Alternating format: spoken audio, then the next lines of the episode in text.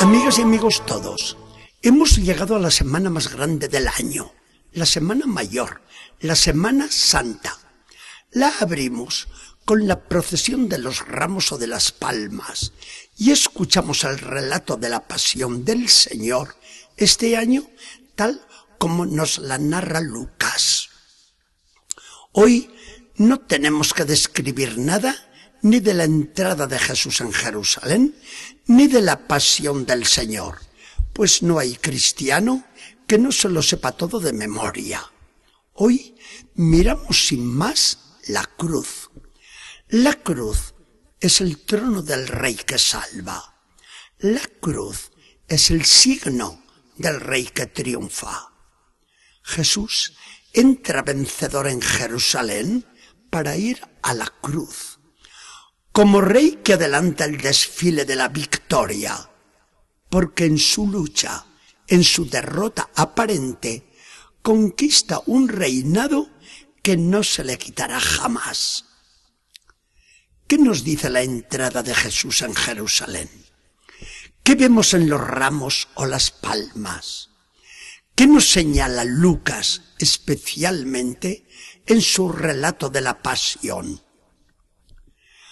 Un desfile de los vencedores, acabada la guerra, para celebrar la victoria, a los acordes de las marchas militares y de los himnos patrios, es un espectáculo apasionante el jefe del Estado y los generales más valientes son aclamados frenéticamente por la multitud en fiesta. Jesús, que se dirige a la cruz como a su trono real y a la resurrección como a la forma definitiva de Estado, se proclama ya rey vencedor. Pero, ¿de qué manera tan distinta? a los reyes, emperadores, dictadores y presidentes de las naciones. Jesucristo, que por carroza triunfal monta un pollino, es un rey humilde, benigno, amoroso, indulgente y portador de la salvación de Dios. Así serán también los triunfos de su iglesia. La Iglesia sabe que le espera siempre la cruz de la persecución, del malentendido, de la calumnia, pero sabe también que como Jesús, su reinado es el servicio a todos los hombres para llevarles a todos la salvación realizada por Jesucristo. De igual modo también, así es el reinado de los seguidores de Jesucristo, el de cada uno de nosotros, que en la entrega, en la generosidad, en el servicio a todos, demostramos ser un pueblo regio, unos sacerdotes reales, que saben darse en sacrificio por todos los hermanos. Los ramos y las palmas en nuestras manos y los himnos en nuestros labios expresan la gratitud de nuestros corazones por el beneficio inmenso de la redención. Hacemos así nuestra la velada invitación de Lucas que nos dice, toda la multitud de los discípulos, victoreando, comenzó a alabar a Dios con grandes voces por todos los prodigios que habían visto y exclamaban, bendito el Rey que viene en nombre del Señor. Gritamos, victoreamos y cantamos, porque reventamos de agradecimiento al Dios que nos ha salvado. ¿De qué nos habría servido el ser creados si al fin nos condenábamos? Y la condenación eterna en tormentos indecibles. Era el trágico y fatal destino que nosotros nos habíamos elegido por nuestra culpa.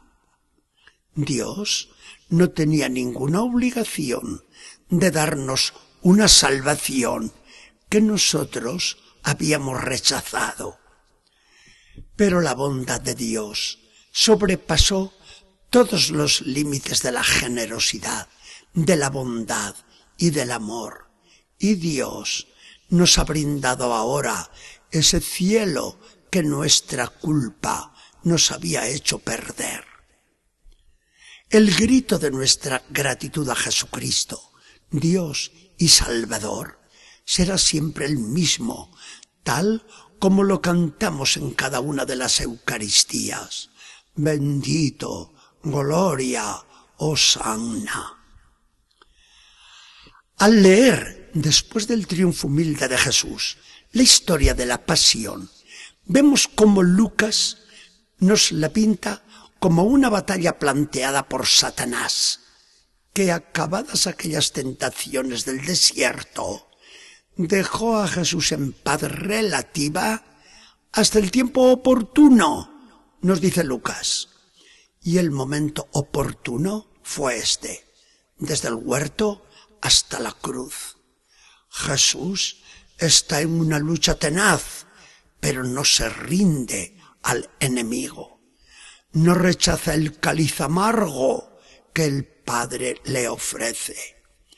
Acopla su voluntad a la voluntad de Dios por más que le repugne. Derrama su sangre para el perdón de los pecados. Pero ya antes de morir, anuncia gozoso la primera conquista cuando le dice al ladrón arrepentido, hoy, hoy mismo estarás conmigo en el paraíso. Y al pronunciar esta palabra, el mismo Jesús anuncia en medio de la tragedia del Calvario que Él es rey, nada menos que el rey de la gloria, brindada a quien quiera que aproveche su sangre redentora, ofrecida por los pecados de todo el mundo. Este es el Jesucristo que se presenta como Rey y al que nosotros aclamamos como triunfador. Su reinado es de humildad, de servicio, de entrega, de amor. Así quiere también a su iglesia, la servidora de todos los pueblos. Y así quiere a todos los suyos, sencillos, generosos, entregados, amantes. La gloria será el estado definitivo del reino. Ahora la cruz por bandera, como trabajo el servicio a los demás, como ilusión única llevar la salvación de Jesucristo al mundo entero. Que el Señor nos bendiga y acompañe.